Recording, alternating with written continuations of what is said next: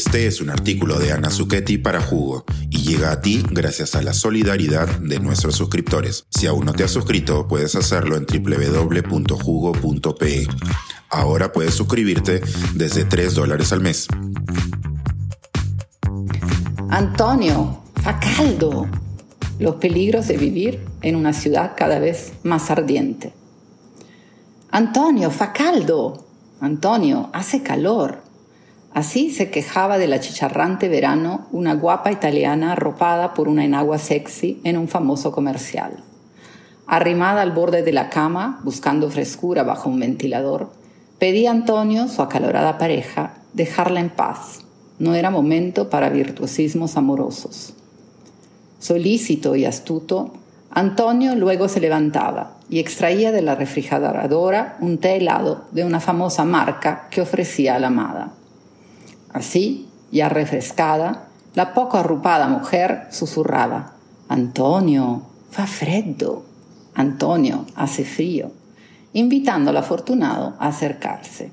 Bingo, el té helado no solo te calma la sed, sino que también te abre las puertas a más ricos placeres. El clima está cambiando y la Tierra se está calentando. La ciencia nos confirma que las temperaturas globales han aumentado durante décadas, porque hemos bombeado carbono y otros gases de efecto invernadero a la atmósfera a tasas alarmantes, y lo seguimos haciendo. En 2022, la Tierra fue 1,15 grados, más o menos 0,13 grados más calientes que en el periodo preindustrial, entre 1850 y 1900. Y los últimos ocho años han sido los más cálidos desde que comenzaron los registros modernos, en 1880. Con esta sequía que nos persigue y este invierno limeño deliciosamente calentito, uno se pregunta a qué temperaturas llegaremos el verano que se acerca. En junio, el Laboratorio de Innovación en Salud de la Universidad Cayetano Heredia publicó un estudio sobre las islas de calor urbana superficial SUGI, por sus siglas en inglés, en Lima Metropolitana, que midió la diferencia de temperatura en toda la ciudad en comparación con los promedios históricos durante el periodo 2007-2021. Utilizando información satelital, los científicos de la Cayetano Heredia buscaron medir las diferencias de temperaturas en distintas zonas de la capital y correlacionarlas con indicadores socioeconómicos del censo del INEI de 2017. Se dividió la ciudad en cinco zonas, norte, este, sur, Callao y centro. El análisis, que rastreó casi 70.000 manzanas, reveló que el promedio de aumento en las islas de calor fue de 6,44 grados centígrados. Con su extensa superficie de asfalto y cemento, toda la ciudad atrapa calor y actúa como una gran isla de ardor urbano. También reveló que existe una desigual distribución geográfica del aumento de temperaturas entre distritos. Entre 2017 y 2021 llegó a ser de 12,7 grados centígrados y registró los valores más altos. Mientras que Miraflores una manzana estaba expuesta a 19,5 grados centígrados, en Ate otra experimentaba 32,2 grados centígrados de promedio casi 13 grados más.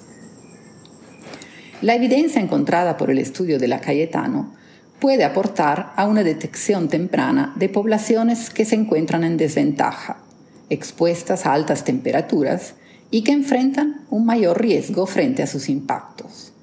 Esto no es irrelevante, ya que el calor intenso nos deshidrata y reduce nuestra productividad laboral afecta nuestra capacidad de aprendizaje y en casos extremos puede desencadenar trastornos como el infarto de miocardio, hipertermias y shocks.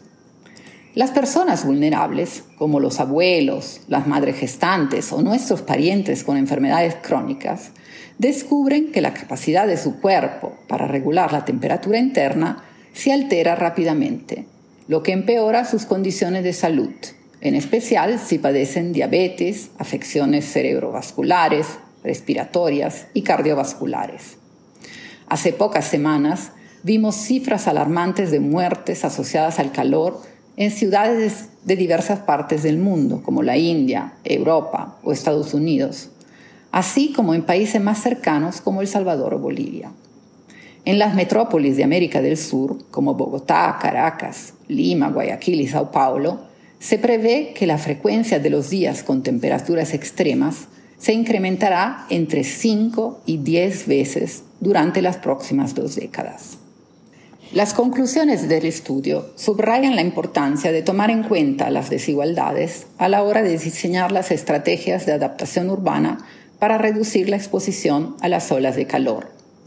Si esta información se integra a la del Observatorio de Salud y Cambio Climático del Ministerio de Salud y se utiliza de forma sistemática para producir mapas de calor superpuestos con datos de vigilancia de enfermedades, podremos activarnos más rápido para proteger a las poblaciones vulnerables ante los abrasadores veranos que se avecinan.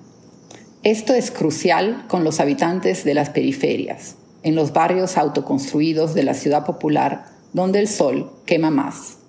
Ellos habitan viviendas precarias con techos precarios, deben subir empinadas escaleras para llegar a su casa y no tienen árboles ni abundancia de agua potable.